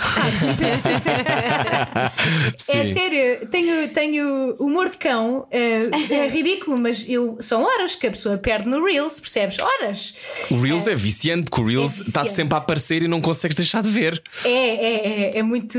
Não sei, quando fizerem a soma das horas que perdemos eh, no final das nossas vidas, é um anito ou dois. Olha, e não tens às vezes. Não, não, acaba, desculpa. Eu tenho sempre mais ideia de coisas para te perguntar, desculpa. Não, mas podes, podes me interromper. Eu também sou assim, eu também género, entro, gosto de, de me atropelar e que me atropelem, não há Sim, eu, problema eu- nenhum. eu tenho este problema às vezes. Perguntava-te se eh, não pensas às vezes numa espécie de um botão que tu podes ligar e dizer não quer mais redes sociais durante seis meses e desligas e depois voltas ao, ao- ao botão. Ou as redes sociais, como por exemplo, para uma grande amiga minha eh, que me diz sempre: Eu adoro redes sociais, eu não tenho problema nenhum, eu não percebo a vossa necessidade. Estás sempre a afastar-se, porque eu sou daquelas pessoas que Ah, eu apaga a app e que volta a instalar a app. e que agora está a ver, agora vou só estar duas horas e depois estou Como um seis. caroxo, não é? Pá, sim, muito agarrado.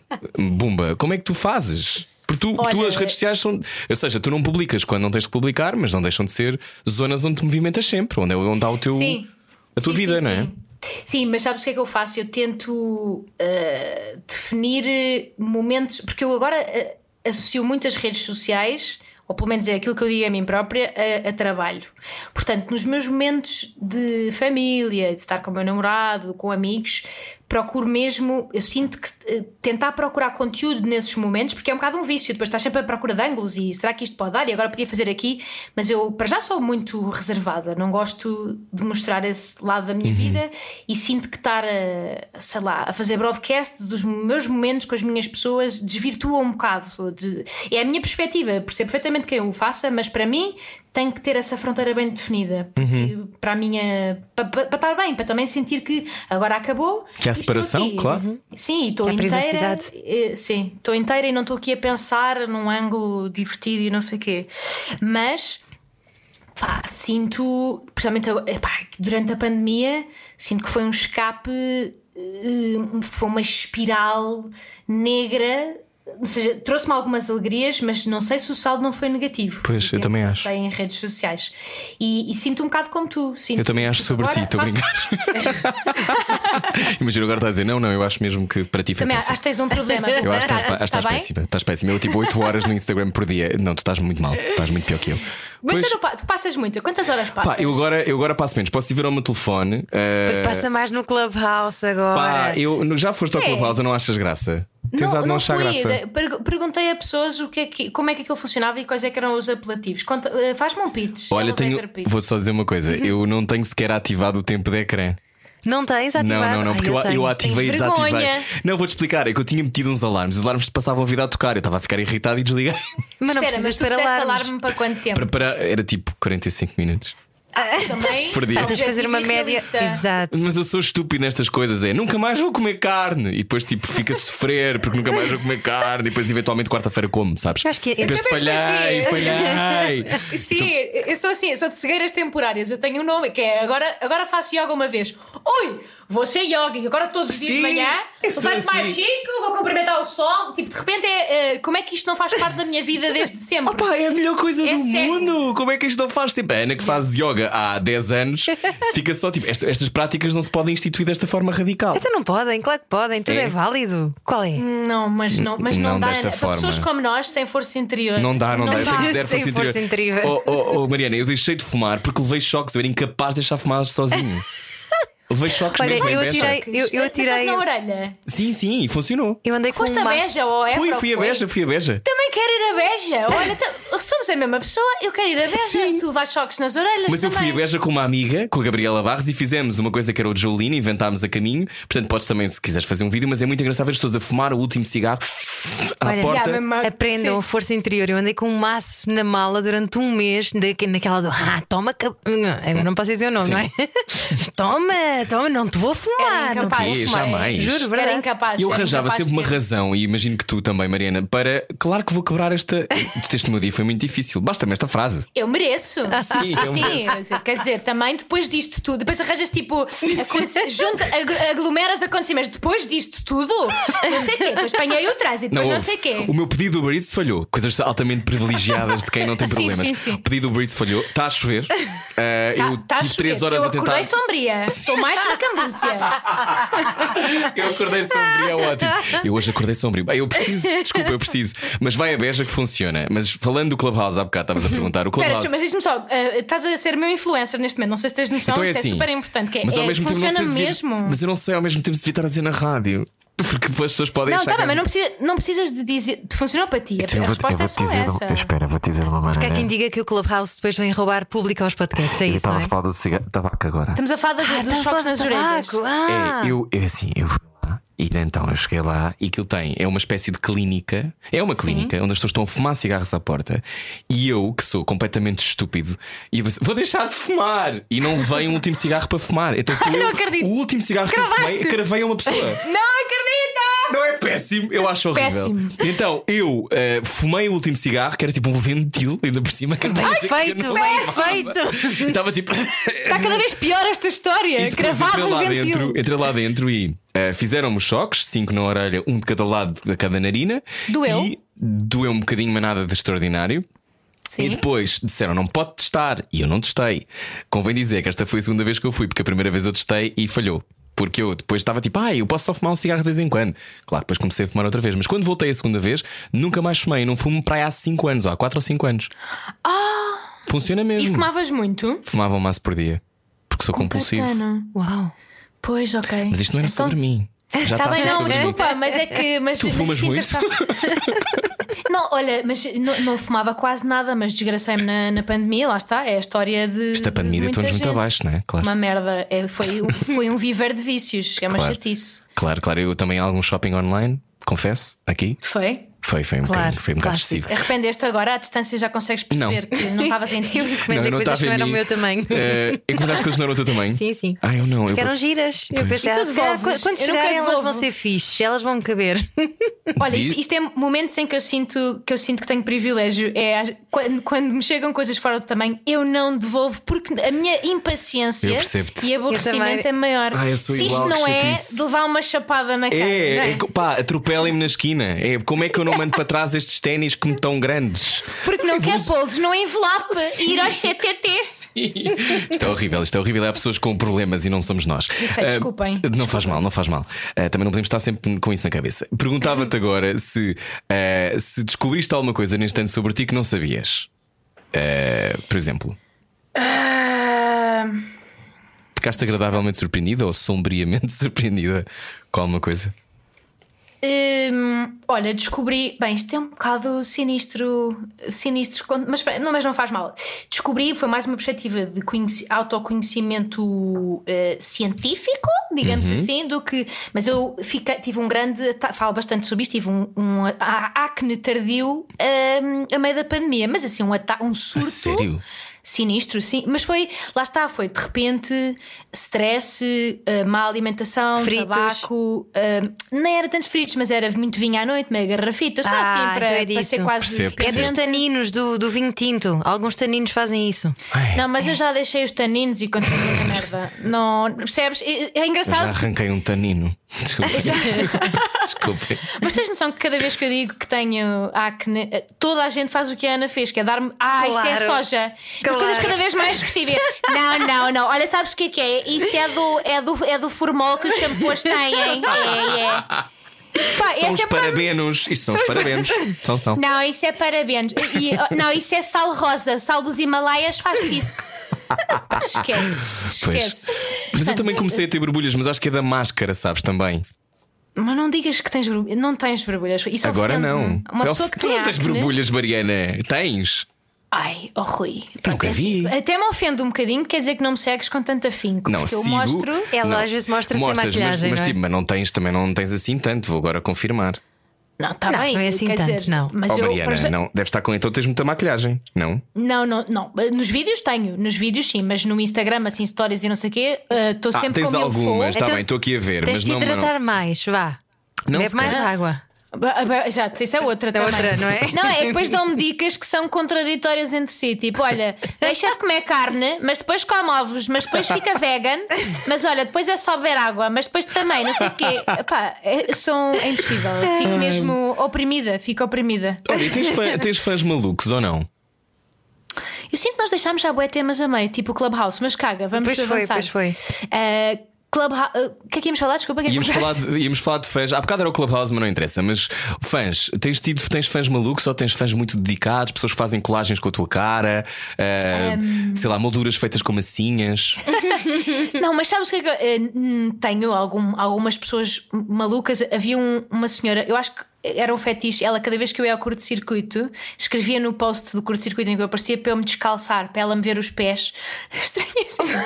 Para te ver os pés. Ah, Os pés, os pés. Mas depois percebi que. Não, depois percebi que ela também comentava com os pés da Rita Camarneiro. Era uma pessoa de pés. Pronto, não era só para mim. Mas, mas tenho assim pessoas tipo com comentários aleatórios esquisitos. Mas a meio, o que eu acho mais fascinante, e olha, descobri isso agora ah, há poucos dias. Eu, no outro dia, a gozar, estava a correr. E corri para aí 500 metros, não consegui mais. Porque Ana? Porque não tenho força interior. Combater. Corri 500 metros e estava já a arfar e a odiar tudo da minha vida. E então lembrei-me de correr, portanto, a forma de uma pila em GPS.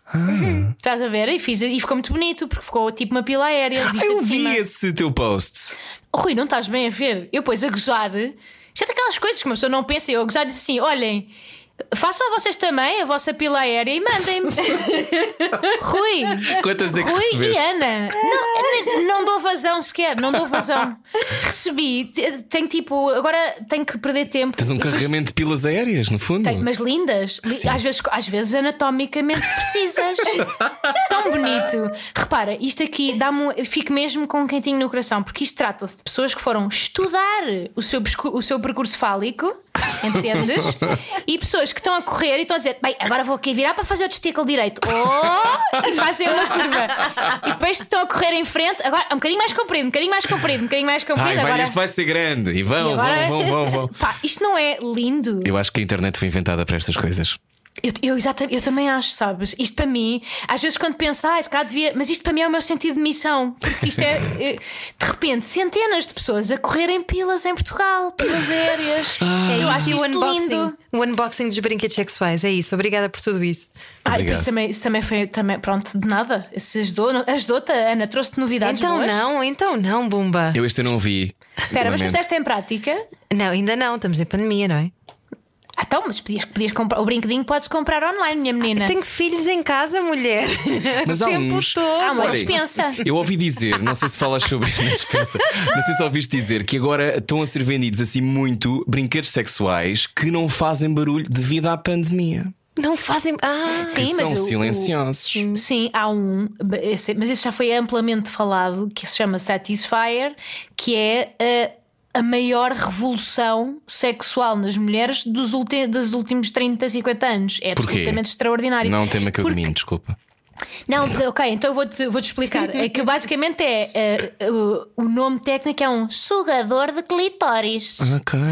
E então o que faz é eh, como se fosse hum, uma espécie de, De aspirador? debulhadora, de Ok. debulhador, tá, como se fosse um, como se tivesse o teu clito ao vento numa autoestrada, estás a ver? Um bocado estranha a imagem, eu sei. Eu nunca imaginei ter o meu clito ao vento, mas também porque não tenho, não é? Também nem sei bem como Malta, é que é. deixem só lembrar, nós estamos a falar para um podcast, ok? Sim, Não, mas as pessoas, as Não, eu estou a pessoas, amar. as pessoas ficam também, se calhar, agora a conhecer melhor. Chama-se Satisfyer.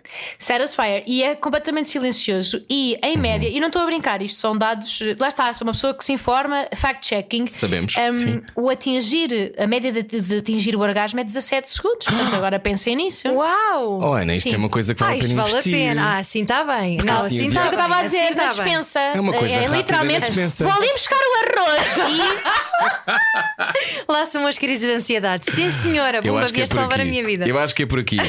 Bumba Sim, na mas é- fofinha. Mariana, temos que ir já embora. chegámos ao fim, não é? Vamos a isso. Vamos Eu- a isso. Olha, eu gostei gostava muito de conversar convosco. Nós também Nós gostávamos também. muito de conversar contigo. Obrigada. Queríamos continuar, mas temos, temos que ir embora. Hoje tem que ser. Claro, claro que sim, claro que sim. Olhem, gostei muito. Fiquem bem. Ana, já ficas com esta dica. Sim, Sinto que senhora. Lá está, estou a Agora fazer fico- o bem no mundo. Nunca mais. Fico um bocado de pena de não pôr o meu clito ao vento. Dizia.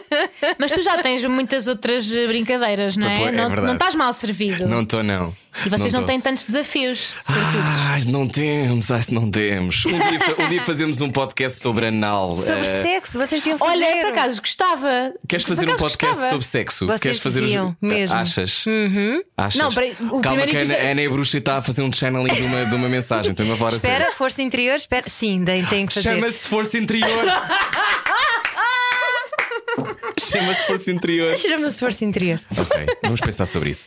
Sim, Bumba, senhora, está combinado. Olha, um beijinho, um beijinho muito grande, fica bem. Beijinho, Beijinhos, obrigada. finalmente conseguimos. Mariana Silvia. Cabral, Buma na Fofinha, ouça a conversa inteira aqui, radiocomercial.ol.pt e bom fim de semana. Beijinhos, bom fim de semana. Adeus. Há um exercício que tem de aprender para eh, mudar a sua dicção, Ana Martins. Então, aprendi isto no Senjor, o Centro de Jornalistas Protocolo Coelho Coiso, e então, basicamente, é nós falarmos ah, para uma vela acesa, ok? E eh, temos que tentar que a chama da vela não vacile, ou seja, não temos que, não podemos atirar ar enquanto falamos, Credo. precisamente para não ah, fazer aquele p, p, porque senão percebe-se muito que estamos a falar. Ok, Mas é não estás meio a conter a respiração, então? Não, Não estás, estás- é- tá- estás só a controlar o, a saída de ar. De- O fluxo. de- sim, o fluxo de ar, Temos exatamente. connosco uma vítima de peixe, não é? Sim, Exato. Mapa- lembra-se, eh, nunca aprenderam a hum, linguagem Nunca dos consegui, pés? Eu nunca sou consegui. a maparipia panapá. E agora ouviram pai 17 pés malditos. a língua dos peixes. Então sim. temos que acender uma vela, não é? Sim, acender uma e vela. Rezar e pelo melhor. Reza a Sim, Iemanjá e depois, pronto, faz o exercício. Yeah. Ou Foi então só, mesmo, só rezar que acabem os peixes. Foi muito útil, muito obrigado. Nada. Vou levar isto no coração. Então pronto, para, para ti e para todos os ouvintes da Rádio Comercial. Bom fim de semana. Beijinhos. Beijinhos. Era o que faltava. Com Rui Maria Pego e Ana Martins. Todos os dias, das 8 às 10 da noite, Juntos eu e você. Na comercial.